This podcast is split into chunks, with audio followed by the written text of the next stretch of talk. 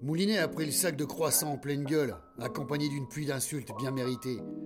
Son explication foireuse et peu convaincante sur la présence d'une femme à poil dans son appartement ne fit qu'amplifier la colère de Suzette. Mais au lieu de repartir en pleurs comme dans tous les films romantiques à la con, elle est entrée dans l'appart comme une tornade pour aller servir un grand verre de whisky qu'elle a vidé cul sec.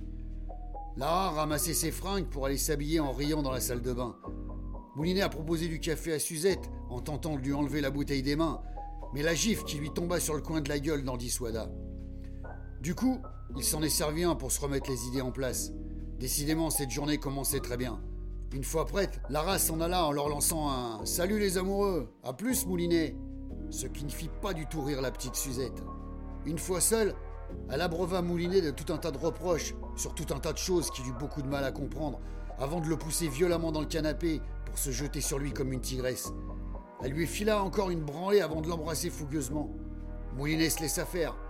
Après tout, se dit-il, qu'est-ce que j'ai de mieux à faire ce matin pour en faire pardonner? Son téléphone sonna. C'était Ravinsky. Trop occupé pour décrocher, Moulinet attendit le message en tentant de faire patienter Suzette. Ravinsky avait dégoté une nouvelle affaire et elle lui disait de le retrouver cet après-midi dans une zone industrielle de Lyon pour rencontrer un type qui avait un problème à régler. Moulinet ricana. Un problème à régler, dit-il tout haut. Mais qui n'a pas de problème à régler aujourd'hui? C'est vrai quoi Des loyers en retard, un découvert à la banque, un grain de beauté à se faire enlever, une bagnole à faire réparer, des ados qui fument de l'herbe, des retards au boulot, des voisins qui te cassent les couilles, tout le monde a son lot d'emmerde, tous les jours. Lui, son problème du moment, qui n'en était pas un d'ailleurs, était de ne pas décevoir encore une fois la belle Suzette. Tout le reste lui passait au-dessus de la tête. La planète pouvait bien exploser ou être envahie par des putains d'aliens. Il n'avait pas envie d'être ailleurs qu'ici et dans ses bras. Suzette rapporta deux cafés et alluma une clope qu'elle tendit à mouliner avant de se lever contre lui. La chaleur de la jeune femme lui fit un bien fou. Elle le traita encore une fois de salopard en tirant une longue bouffée sur sa cigarette, puis recracha la fumée vers le plafond. Quand Moulinet lui demanda comment elle voyait la suite de leur relation, Suzette répondit sérieusement qu'elle s'arrêterait dès qu'elle aurait passé le pas de la porte.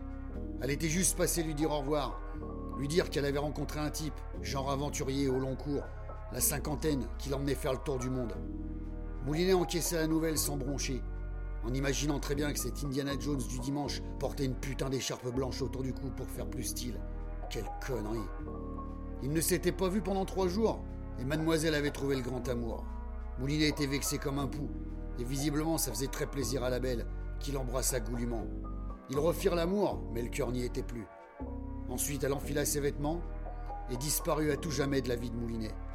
La dernière chose que Suzette lui dit en passant la porte fut Trouve-toi une gentille femme, Moulinet. Et merci de m'avoir ouvert les yeux et d'avoir pété la gueule de ce trou du cul. Une dernière chose, va te raser, tu piques et ta barbe pue la cave. Adieu Moulinet, je t'aimerai toujours. Adieu Suzette, lui lança Moulinet sans conviction. Sois heureuse ma belle, et te fais plus avoir. La gamine venait de lui asséner un sérieux coup de bélier au moral. Il s'élevait pour aller chercher sa copine à moitié vide, avant de se vautrer à poil dans le canapé pour noyer son putain de blouse qui lui prenait la tête. Tout ça en une matinée, se dit Moulinet en s'envoyant une grande rasade de whisky. C'est ce que je disais, la journée commence bien. En début d'après-midi, Moulinet a rejoint Ravinsky en taxi dans cette foutue zone industrielle pour rencontrer leurs clients qui avaient des problèmes à régler. Le chauffeur n'a pas arrêté de lui prendre la tête avec ses théories fumeuses sur la Covid et sur comment il aurait fallu s'y prendre. À l'écouter, c'était un putain de spécialiste des virus. Il aurait dû diriger l'Institut Pasteur plutôt que de trimballer des alcoolos comme Moulinet. Encore un blaireau qui savait mieux que tout le monde ce qu'il fallait faire, mais qui a mis deux plombes à changer un rouleau de papier de son terminal de CB. Tout ce que savait Moulinet, c'est que son crâne allait exploser et qu'il n'avait qu'une envie, c'est que ce chauffeur ferme sa gueule.